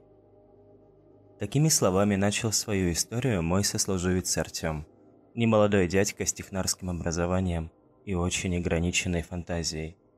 Это я к тому, что у рассказанной им истории нет никаких шансов быть вымышленной. Я большой ценитель мистических историй, своего рода коллекционер. Своих пристрастий я ни от кого не скрывал. Для меня было обычным делом начать новое знакомство с расспросов, а не доводилось ли моему собеседнику иметь дело с чем-нибудь необъяснимым и потусторонним. Люди посмеивались, конечно, но историями делились охотно. Почти всем было что рассказать. У кого друг, экстрасенс, кто сны вещи и видит. Кому незнакомые номера названивают и молчат в трубку или издают странные звуки. Артём был редким исключением в моем хобби. Его я даже не пробовал спрашивать на эту тему. Ну серьезно, казалось, что любой слендерман сам мимо него прошел бы и не заметил. Настолько плотно Артём был окутан аурой цинизма, скептицизма и материализма. Этакий прожженный обыватель. Тем больше меня удивил его рассказ. Даже не просто удивил, а поразил. Всякие друзья, экстрасенсы и звонки с молчанием выглядели детскими сказочками рядом с событием, о котором поведал Артём. Сейчас у Артёма есть собственная квартира, жена и годовалый сынишка. А вот лет десять назад у него было только 200 рублей в кошельке и несколько бутербродов в рюкзаке. С этим снаряжением наивный, но оптимистичный провинциал Тёма прибыл в Москву искать лучшие доли. Денег на квартиру у него не было, так что Артём созвонился с приятелем детства, который переехал в столицу много лет назад. Друг обрадовался такому неожиданному привету из прошлого и предложил Артёму пожить у него какое-то время – Мол, перекантуйся, пока на съемную квартиру не накопишь. Но все оказалось не так просто. Артем, закончивший только 11 классов и не имеющий никаких специальных навыков, с трудом устраивался на грошовые должности. То грузчиком, то уборщиком. Поэтому деньги откладывались медленно. Плюс, еще из вежливости, Артем закупал продукты в семью своего друга. Тот уже жил с девушкой – чтобы не паразитировать. Так что ел он скромно, спал едва ли не в кладовке, но не жаловался, привык к суровым условиям. А вот избалованному другу-москвичу было тесновато. Да и девушка начинала недовольно ворчать по поводу лишнего жильца. Друг на нее, конечно, гаркнул, типа «Молчи, женщина, не буду я кореша на улицу выгонять и точка». Однако сам-то он понимал, что надолго Артема оставить у себя не сможет. Дружба дружбой, а портить отношения с девушкой тоже не хотелось. Но, как настоящий друг, он действительно не выпер Тему из дома, а начал искать решение проблемы. И оно счастливым образом нашлось. Его знакомый уезжал в другой город на полгода и был готов пустить Артема в свою берлогу. Жил он одиночкой, Отчитываться за состояние квартиры ему было не перед кем. А уж если будет кому цветочки на окнах поливать, так вообще замечательно. Друг сказал ему про Артема, что, мол, вот парень приличный и надежный. Так почему бы ему за квартирой не поприглядывать в отсутствии хозяина? А там, сказал ему столичный друг, глядишь, работку найдешь, деньжат подкопишь. Да, сам уже снимать что-нибудь будешь. Артём радостно согласился. Ему и самому было неловко теснить своего товарища. Тем паче, что и хата оказалась вполне себе. Этакая уютная однушка с мебелью и электричеством. Раздолье же. В этой уютной однушке Артём прожил рекордно малое количество времени. Всего полдня. Он съехал, а, вернее, сбежал оттуда опрометью, еще до наступления темноты. Хотя начиналось-то все мирно, даже более чем. Приехал Артем с утра, расположился, осмотрелся. Походил взад-вперед по нескольким квадратным метрам, проверил замок, проводку, краны и еще какие-то мелочи. Все работало исправно. Довольный, Артем закупил себе продовольствие, пообедал и решил отдохнуть. Прилег на диван, книжкой зачитался. За окном весенний день. Поют птицы, и со двора доносятся голоса игравших детей до случайных прохожих. Кружка чая дымится на столе, со стены тикают часы. Красота. Пока Артем наслаждался редкими минутами тишины и покоя, Время пролетело незаметно. Вспомнил о нем Артем лишь тогда, когда заметил, что голоса за окнами стихли, а небо потемнело. Ничего себе, как быстро выходной прошел. Удивился слегка расстроенный своей невнимательностью Артем. Ну что ж, пора было связываться с хозяином и заключить, так сказать, финальный договор. Вышел он из комнаты в прихожую, где телефон стоял. Там уже темнотища, ни черта не видно. Артем подсветил мобильником. Все помнят трубоны начала двухтысячных, которыми максимум кончик носа осветишь и почти ничего не разглядел. Но достаточно, чтобы понять, что-то было не так. Очень сильно не так. Даже настолько, что у Артема мурашки пробежали по коже. Первое, что он понял, в воздухе воняло гарью. И явно не от того, что соседи сожгли рыбу. Воняло паленым пластиком. Где-то в доме пожар? Но тогда почему совсем не пахнет дымом? Встревоженный, Артём попытался нашарить выключатель, чтобы включить свет. И вместо бумажных обоев почувствовал у себя под рукой что-то хрупкое и осыпающееся. Посветил на ладонь, она вся была в саже. Тут уж Артём слегка запаниковал и попробовал ломануться обратно в комнату, но дверь прямо по закону жанра оказалась внезапным образом закрыта. «Ручку, что ли, заела?» – подумал Артём, посветил на неё и чуть в туалет не сходил на том же месте. Вместо гладкой блестящей ручки Артём увидел какой-то обгоревший обрубок испекшегося пластика. Да и сама дверь вся была в прожогах, с облезшей и покрытой черными пузырями краской. Артём Плюнул на городской телефон, попытался позвонить с мобильного, но сигнала в сети, конечно же, не было. Артему даже в голову не пришло, что это все может быть просто страшным сном. Вот что значит полное отсутствие мистического мышления. Но найти рационального объяснения происходящему он тоже не мог. Единственное, что понял Артем, надо срочно валить отсюда. Потом уж разберемся.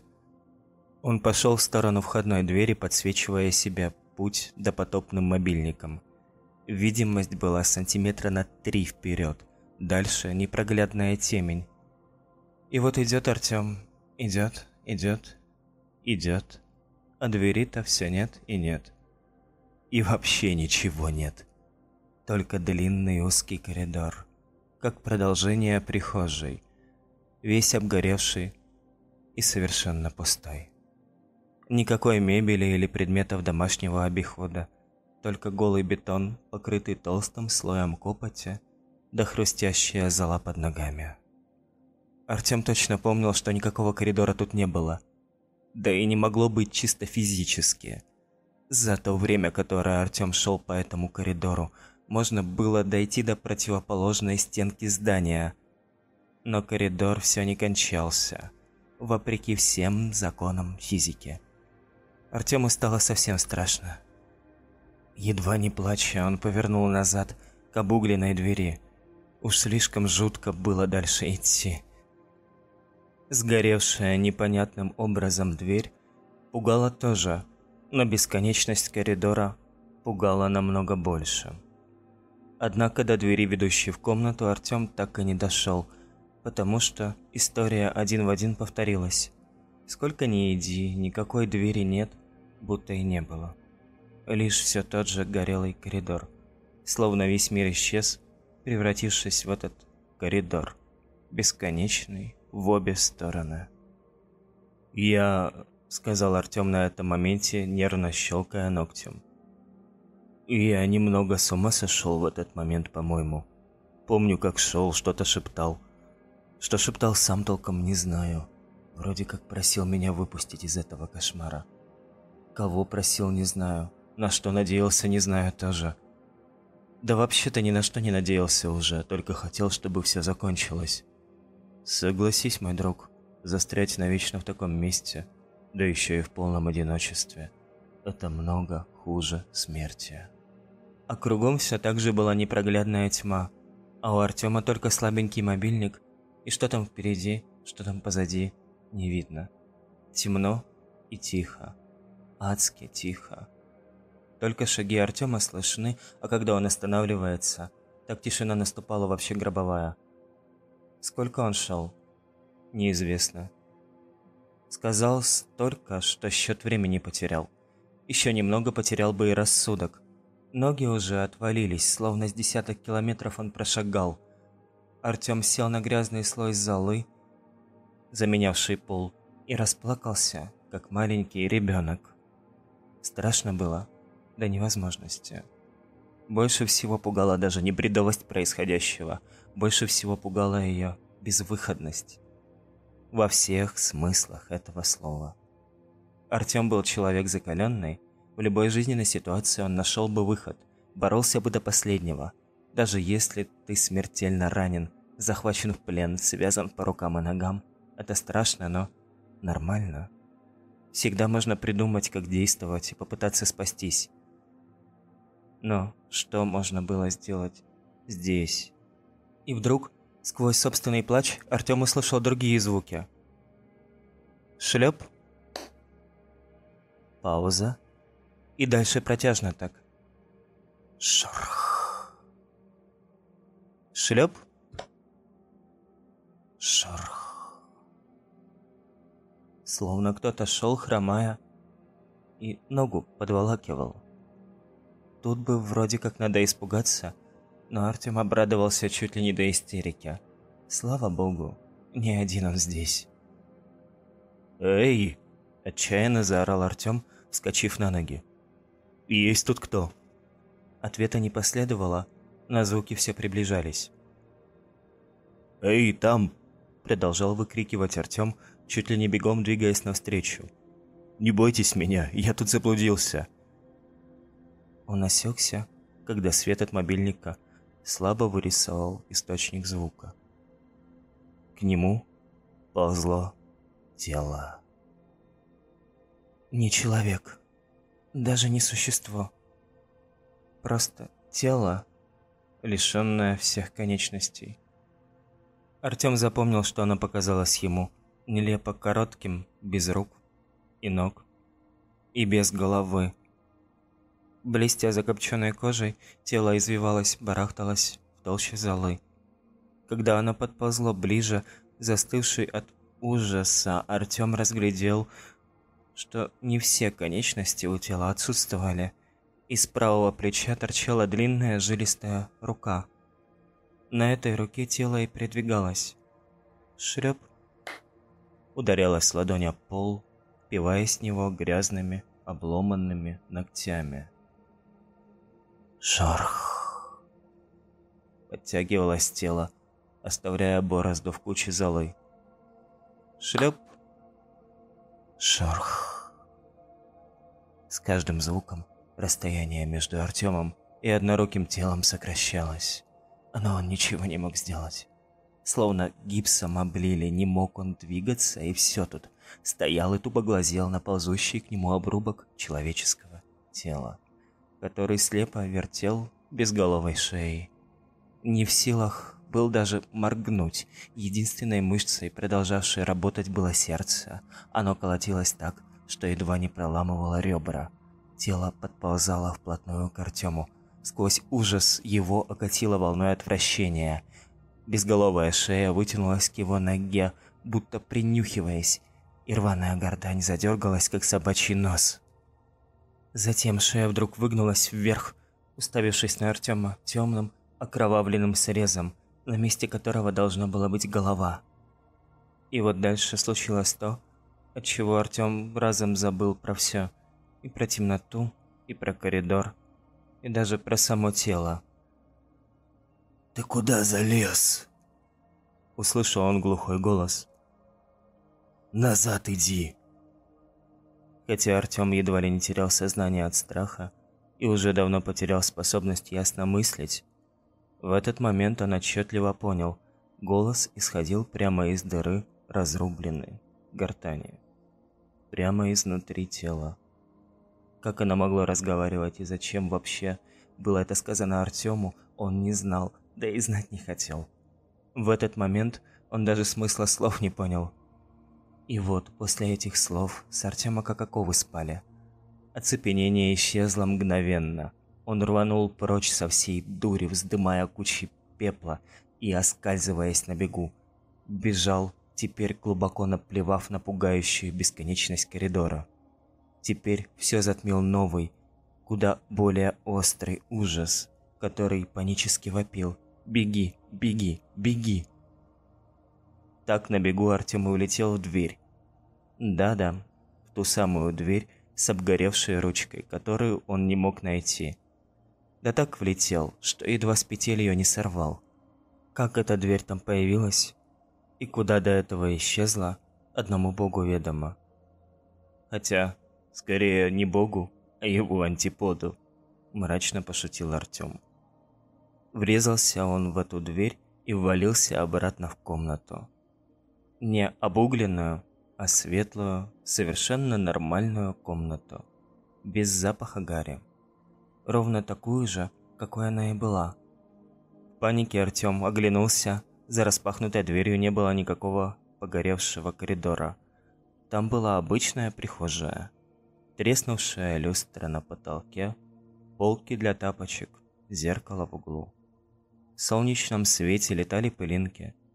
Ничего похожего на тот кошмар, из которого Артем вырвался всего несколько секунд назад. Пошатываясь, обессиленный Артем поднялся на ноги и подошел к окну. Там тоже ничего необычного не наблюдалось. Дворик спального района, детишки, прохожие, кошка греется на солнце. Стрелки часов показывали половину третьего. «Что же, сутки прошли?» – ужаснулся Артем снова недоуменно оглядываясь на прихожую. Все ему казалось, что она вот-вот превратится в кошмарный черный коридор, и оттуда послышится приближающийся шорох. С трудом пересилив себя, выходить из комнаты было страшно. Он шагнул в прихожую и одним прыжком добрался до ванной, захлопнув за собой дверь. Посмотрел в зеркало над раковиной и видит, весь сажей перемазан, словно только что из шахты вылез. Значит, и вправду все было. Наскоро умывшись и сменив одежду на чистую, Артем выбежал из злополучной квартиры. В панике не стал даже собирать вещи, только испачканную сажей одежду забрал, по дороге выкинул мусорный бак, прямо как преступнику Лику. Жутко было нести с собой одежду, на которой осел пепел из какого-то другого мира. Когда Артём прибежал обратно к другу, тот посмотрел на него изумленно. «Что с тобой? Ты чего так быстро? Что случилось?»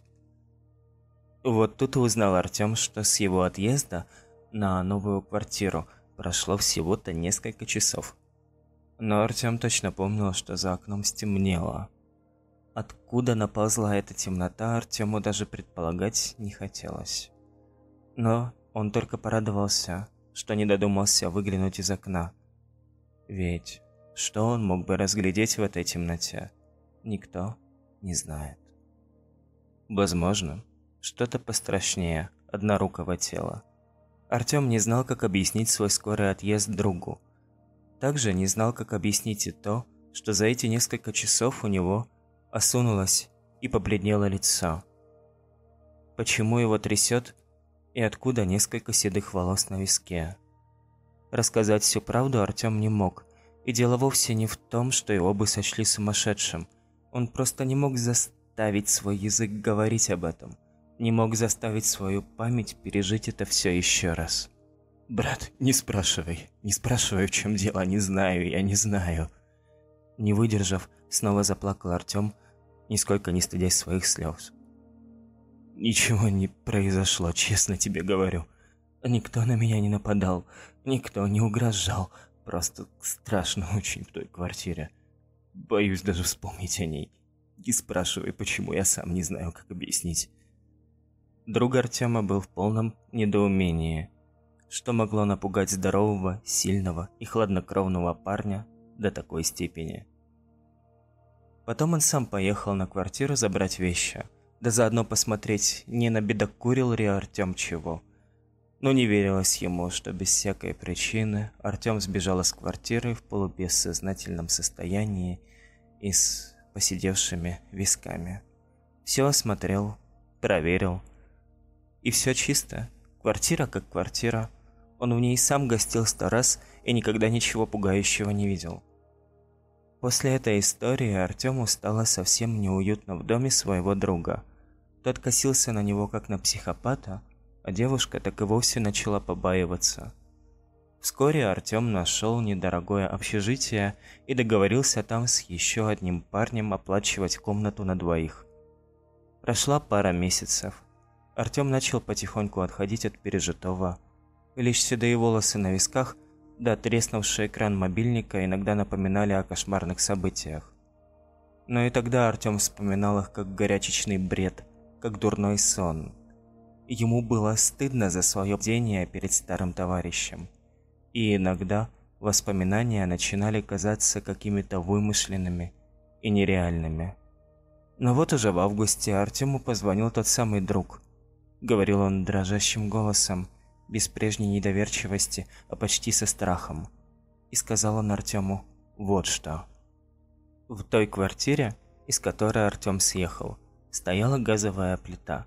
Владелец квартиры был небогат, и обновления в хозяйственном имуществе происходили нечасто. Плита стояла еще со времен его детства, то есть уже лет 25. И вот подошел ее жизненный срок к концу, а газовые плиты иногда умирают очень феерично. Она рванула так, что сотрясся весь дом, и железобетонные конструкции верхних этажей покосились, едва не обрушившись.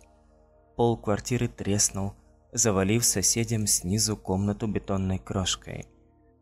Немедленно прибыла эвакуационная бригада.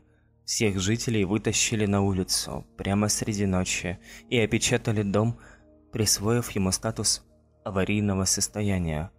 От самой квартиры, разумеется, остались сережки до ножки. Бедному владельцу, который в это время был в другом городе и ни о чем не подозревал – посыпались звонки из государственных органов и угрозы судебного иска. «Не знаю, чего ты там тогда испугался», – помолчав, сказал Артём его друг.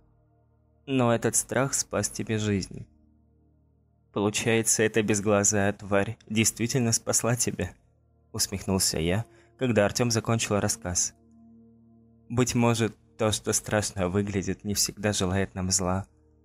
Артём долго молчал, прежде чем ответить. «Знаешь что?» — сказал он наконец. «Мне все равно, зла оно мне хотело или добра. И я, признаться, не чувствую к нему особой благодарности. И еще, знаешь, я часто думаю, а не поступил ли я неправильно, уехав оттуда. Быть может, судьба у меня была такая — погибнуть в той квартире. А я ее избежал. И вот теперь расплачиваюсь. Это чем же? удивился я. Если бы я остался, друг мой, в той квартире, то, несомненно, бы погиб. Но я бы погиб в нормальном мире, в мире, в котором родился и вырос. Он не так уж плох, хотя в нем иногда случаются несчастья. Но случилось бы такое несчастье со мной, в этом бы не было ничьей вины, у каждого свое на роду написано. А теперь я остался жив. Но в каком мире я живу? В мире, где я вынужден бояться каждый день, каждую секунду. Где страшно заглядывать за каждый поворот, за каждую закрытую дверь. Ведь теперь я знаю, что за любой из них может оказаться обгоревший бесконечный коридор, из которого нет выхода.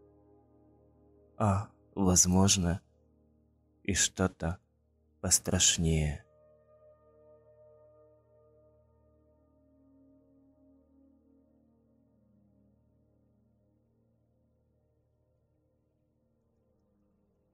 Двадцать четвертого мая 1970 года СССР начал проект, который позже станет известен как Кольская сверхглубокая скважина – Давно заброшенная, она существует и до сих пор, глубиной чуть больше 12 километров. Была ли она пробурена в научных целях или ради чего-то еще, Кольская скважина не первый раз, когда русские копают глубже, чем нужно. Несколько покинутых и никем не охраняемых скважин, подобных этой, можно до сих пор отыскать в богом забытых уголках России. Спуск в такую дыру стал величайшей ошибкой в моей жизни. Год назад работа забросила меня в маленький рыбацкий поселок в Сибири. Крохотное местечко с парой сотен жителей, большинство из которых промышляло охотой и рыбалкой. Работа ученым не в первый раз ставила меня в неловкое положение. Я геолог. По правде говоря, это не так важно для повествования, а свой опыт исследовательской деятельности я приобрел на родине, в Штатах. Мое знание русского языка оставляло желать лучшего, а тот факт, что кроме нашей команды на английском говорили всего двое, стал настоящим испытанием. Тем не менее, с правильным настроем и бутылкой водки местные становились самыми дружелюбными людьми из всех, кого я когда-либо встречал. Больше всего мне нравилась компания местного участкового Вадима, который владел хотя бы базовым английским, в основном его работой было сопровождение перебравших людей до дома после особо крупных пьянок. По правде говоря, он чаще участвовал в попойках, чем их разгонял. Разумеется, мы стали хорошими друзьями. Мы наслаждались жизнью в этом маленьком безумном мирке, отрезанном от цивилизации. Во всяком случае, так было до девятого месяца после нашего прибытия. Тогда пропала семилетняя дочка одного из местных, которую звали Дарья. Последний раз ее видели с друзьями рядом с заброшенной постройкой, которую местные считали старой шахтой советских времен. Это место было покинуто уже больше 40 лет, но у детей пользовалось популярностью. В тот день шахта оказалась открытой.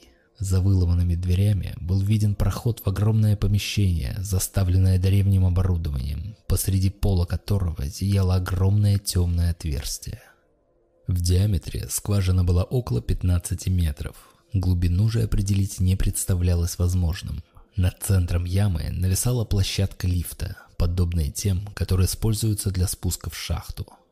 Единственное, что можно было увидеть с края дыры – бесконечная темная бездна. Дарья, судя по всему, упала туда. Уже тогда я понимал, что она мертва. Падение с такой высоты, даже в воду, почти всегда заканчивается смертью. Однако другие дети продолжали настаивать на том, что Дарья звала их на помощь после того, как провалилась в яму, и это давало ложную надежду ее безутешно рыдающей матери. И я впервые увидел, как Вадим собирает людей для спасательной операции. Вызывать профессиональных спасателей было бесполезно. Даже если бы они отправили кого-то, они прибыли бы слишком поздно. Обладая некоторым опытом в этой области и навыками первой помощи, я вызвался добровольцем, как и мой коллега Стэнли. Пока механики пытались вернуть к жизни старую технику, я прикрепил к шнуру груз и попытался измерить примерную глубину скважины. Но этим приспособлением я не смог достать до дна скважины, хотя все связанные вместе веревки опустились в нее метров на 300. Несколько часов спустя механики объявили о том, что лифт готов к спуску. Также они нашли в этом помещении несколько старых защитных костюмов и документацию. Согласно ей, атмосферное давление внизу становилось довольно высоким, а температура поднималась до 65 градусов по Цельсию. Я был уверен в том, что мы не найдем ничего, кроме тела маленькой девочки. «Готовы?» – спросил нас Вадим. Костюмы были сшиты явно не для нашего, не слишком спортивного телосложения, и потому натирали даже там, где я и представить себе не мог. Мы забрались в лифт, защищенный проржавевшей до дыр сеткой. Помимо старых фонариков, нам дали одну рацию для связи с поверхностью. «Мы готовы, спускайте нас», — сказал Стэнли. Спуск начался. Грохот от запустившихся шестерней эхом прокатился по стенкам скважины. На платформе лифта был небольшой индикатор, показывающий глубину. Спуск был невероятно долгим процессом, не больше полуметра в секунду. Тем не менее, изменения в атмосфере уже были ощутимы. 50 метров. Тьма уже окружила нас. Наши слабые фонарики практически не разгоняли ее. Думаете, это темнота? Вот когда зима настанет, тогда увидите настоящую темноту, сказал Вадим с присущим ему унылым юмором. Мы со Стэнли натянуто улыбнулись. «Не мог бы ты проверить рацию, Вадим?» – спросил я. «Работает, не беспокойся». 200 метров. За 10 минут нашего спуска рация впервые издала какие-то звуки. Из-за помех и плохого знания русского я не разобрал ни слова. «Что это было?» – спросил я. Они спросили, как глубоко мы спустились. «Разве мы не должны слышать их голоса сверху? Нас разделяет всего-то пара сотен метров», – спросил Стэнли.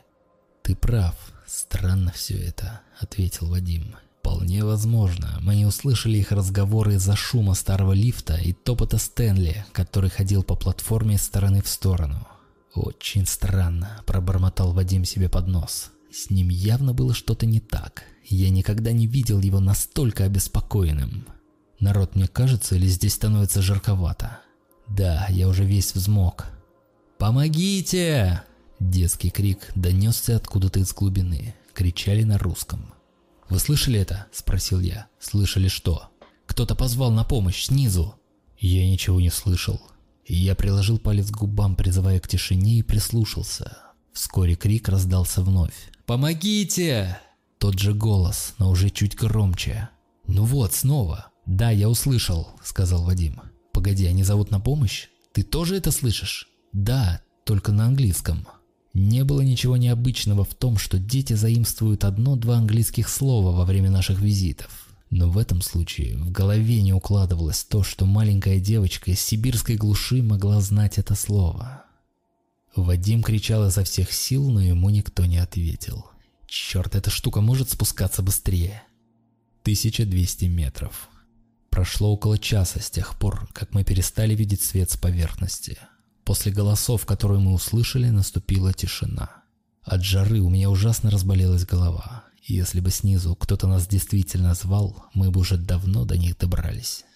«Народ, я вижу свет!» – прокричал Вадим. «О чем ты?» «Свет внизу, смотри!» Он бешено прыгал на месте, тыча пальцем во тьму. «Там ничего нет, Вадим», — сказал Стэнли. «Да как вы не видите, он же такой яркий!» Я в замешательстве посмотрел на Стэнли. Первой мыслью было то, что Вадим свихнулся от жары и темноты. 1500 метров. Никто не обронил ни слова с тех пор, как Вадим сказал нам о свете. Наш настрой стремился ко дну куда быстрее, чем лифт. Головная боль практически убивала меня. Внезапно лифт остановился и яростно затрясся. Резкая остановка на мгновение придавила меня к полу. Секунду спустя я пришел в себя и увидел Стэнли, валяющегося рядом. Однако Вадима нигде не было видно. «Стэн, ты в порядке?» И я потряс его за плечо. Что-то промычав, он поднялся на ноги. «Черт возьми, что произошло? Я не знаю, но Вадим пропал». «Что? Куда он мог деться?» «Понятия не имею, он просто исчез». Мы осмотрели лифт. Отсюда невозможно было вылезти. В решетке было несколько дыр, но при комплекции Вадима выбраться через них было невозможно. «Эй, я нашел рацию», — сказал Стэнли. «Попробуй связаться с поверхностью». Он звал на помощь, но из рации раздавались лишь помехи. Мы пытались докричаться до Вадима. Безуспешно. Лифт продолжил спускаться. «Нахер все это, давай возвращаться!» Голос Стэнли звучал жалко. Я нажал на несколько кнопок на панели. «И как мы это сделаем? Этот пульт управления сломан. Работает только тот, что наверху. Он начал кричать людям с поверхности, чтобы они вытащили нас, но мы оба понимали, что здесь нас никто не услышит. 3500 метров. Наш спуск длился уже больше четырех часов. Жара становилась все сильнее и сильнее с каждым метром. Я уже пару раз терял сознание из-за обезвоживания, хотя мне казалось, что я взял достаточно воды.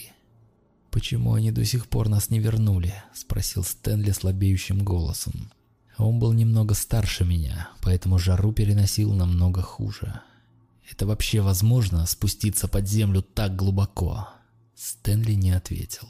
Он потерял сознание, но мне уже не хватало сил на то, чтобы привести его в чувство. Я и сам был готов вырубиться уже в который раз, но странный звук, похожий на пение, возвращал меня из тьмы. Он был самым прекрасным из всего, что я когда-либо слышал на русском языке. Хоть я и не понимал ни слова, он звучал так умиротворяюще, так чисто и невинно. «Стэн, ты слышишь это?» Кто-то поет, пробормотал он полусонным голосом. В глубине появился свет, а пение становилось все громче. «Я вижу его. Свет!» — сказал я. Лифт снова остановился. Стэнли исчез без следа, как и Вадим. Но свет остался. Чудесный согревающий свет. Он начал приближаться. И чем ближе он был, тем спокойнее я себя чувствовал. Свет приближался до тех пор, пока вокруг не осталось ничего, кроме яркости. После была лишь пустота. Я очнулся в больнице неделю спустя. Охотники нашли меня где-то в лесах восточной части России. У меня не было при себе никаких документов или иных вещей, подтверждающих мою личность. Кроме того, они утверждали, что моя история звучала по меньшей мере бредово. Согласно общедоступной информации, такой скважины никогда не существовало, что не особо удивило меня, но когда я углубился в поиски, то осознал, что и поселка, в котором я прожил почти год, не было ни на одной карте. Минувшие события негативно отразились на моем разуме, оставив мне несколько провалов в памяти. Однако я сумел восстановить пару телефонных номеров моих коллег. Когда я позвонил по ним, все они были отключены от сети или принадлежали совершенно посторонним людям. После длительного расследования мне позволили вернуться в Штаты по временным документам. Мои отпечатки пальцев подошли к кое-какой документации, подтверждающей мое существование, не подумайте, это были не записи об арестах. Вернувшись на родину, я обнаружил, что мой дом принадлежит другому человеку вот уже 10 лет. Мне понадобилось немало времени на то, чтобы выяснить, что произошло. Но некоторые перемены были слишком сильными, чтобы быть просто пугающим совпадением. Помимо изменений, касающихся меня лично, я узнал, что даже мировая история отличалась от той, которую я изучал в свое время. География была в корне иной. Черт, на здешних картах не хватало целого континента. Отрицание – мощный инструмент. Мне понадобились месяцы, чтобы смириться с таким простым, но в то же время таким сложным фактом. Это не мой мир.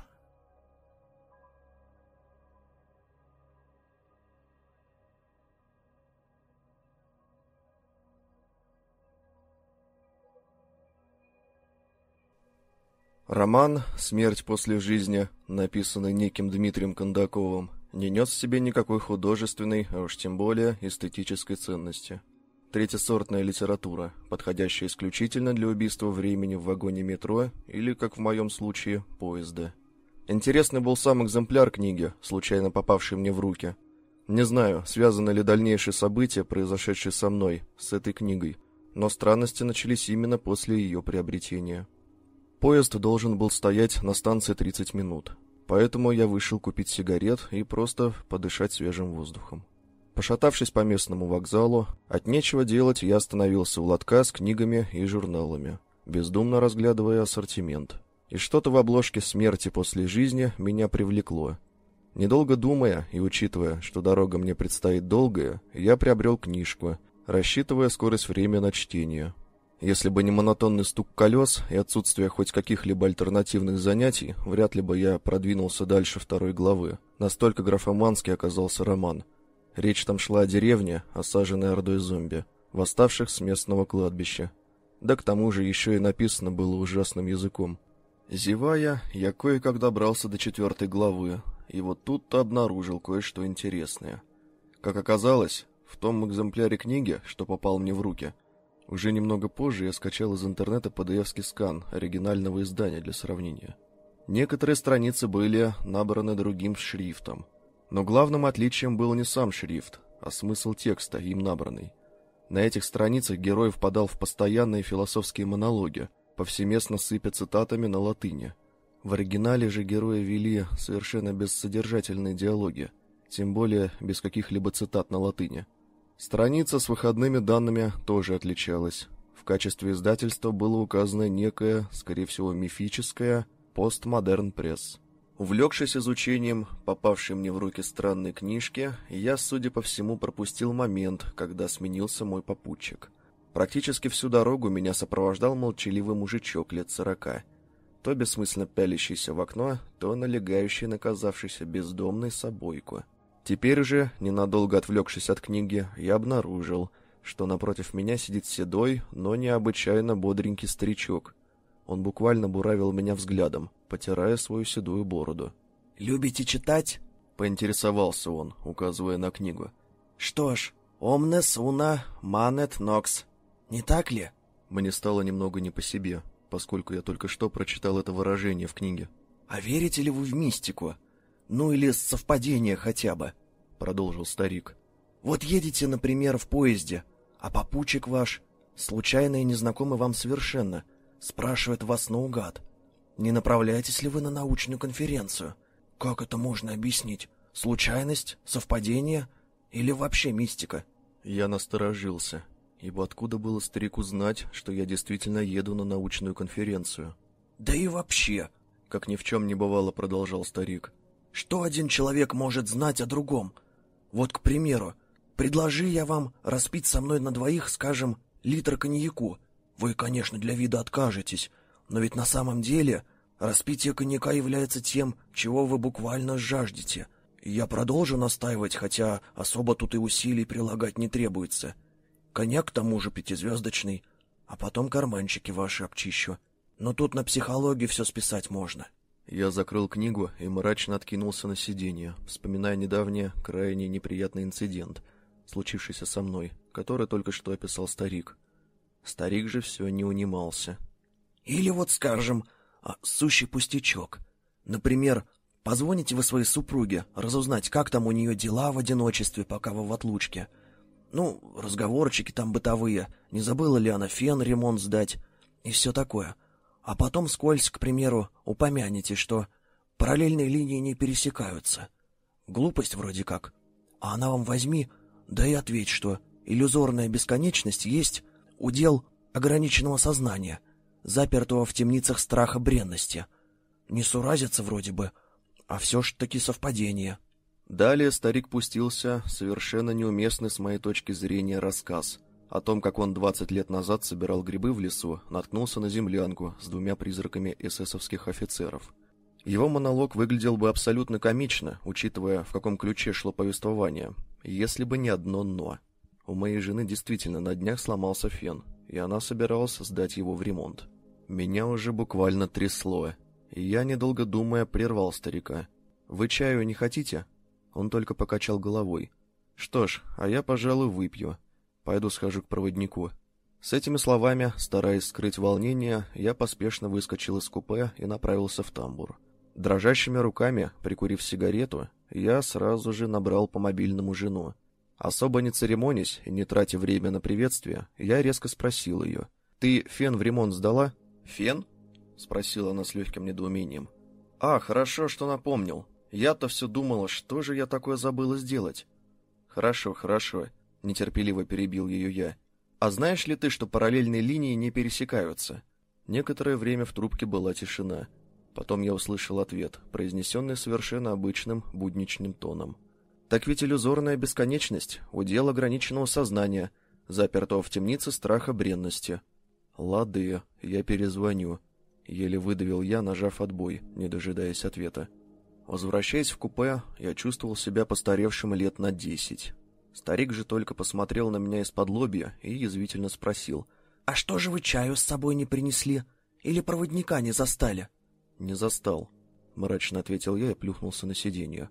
Старик отвернулся в окно, вглядываясь в пейзаж за ним. «А вот и моя станция». Старик засобирался. Уже выходя, он повернулся ко мне и, глядя в глаза, сказал. «Молодость, она, сынок, необдуманное. А ведь важно всегда приоритеты расставлять. Знать надобно, что в жизни всего важнее. Семья, работа или там... Старик сделал неопределенный жест руками и, так и не закончив мысль, вышел. За окном начало темнеть. Я же сидел абсолютно подавленный. Ради любопытства я решил посмотреть, чем же кончилась злополучная книга. Последний абзац, набранный опять же другим шрифтом, гласил «До рассвета не выжил никто». Мортем и Фюгер Немо Потес. На этом лимит моего самообладания был исчерпан. Я вышел на следующей же станции, совершенно забив на конференцию, и вернулся на обратном поезде домой. «Что за ересь ты несла про параллельные прямые?» — с порога спросил я жену, слегка опешившую от моего внезапного возвращения. «Что?» — только и спросила меня она. «Ничего», — ответил я, расстегивая сумку намереваясь спуститься к мусоропроводу и избавиться от странной книги издательства «Постмодерн Пресс». Спустя несколько дней я узнал о трагическом происшествии, случившемся на банкете после конференции. Собственно, для большинства ее участников банкет и был основной целью поездки. Торжество происходило в местном ресторане «Параллель», на вывеске которого были нарисованы две параллельных линии, которые не выглядели по-настоящему параллельными. Где выступающая кавер-группа, носившая название «Пять звезд», решила блеснуть перформансом и воспользовалась некачественной пиротехникой – в результате чего начался пожар. В результате ужасной организации мероприятия и закрытых пожарных выходов несколько человек погибло. Вроде как и случайность, но, как и говорил старик, а все ж таки совпадение –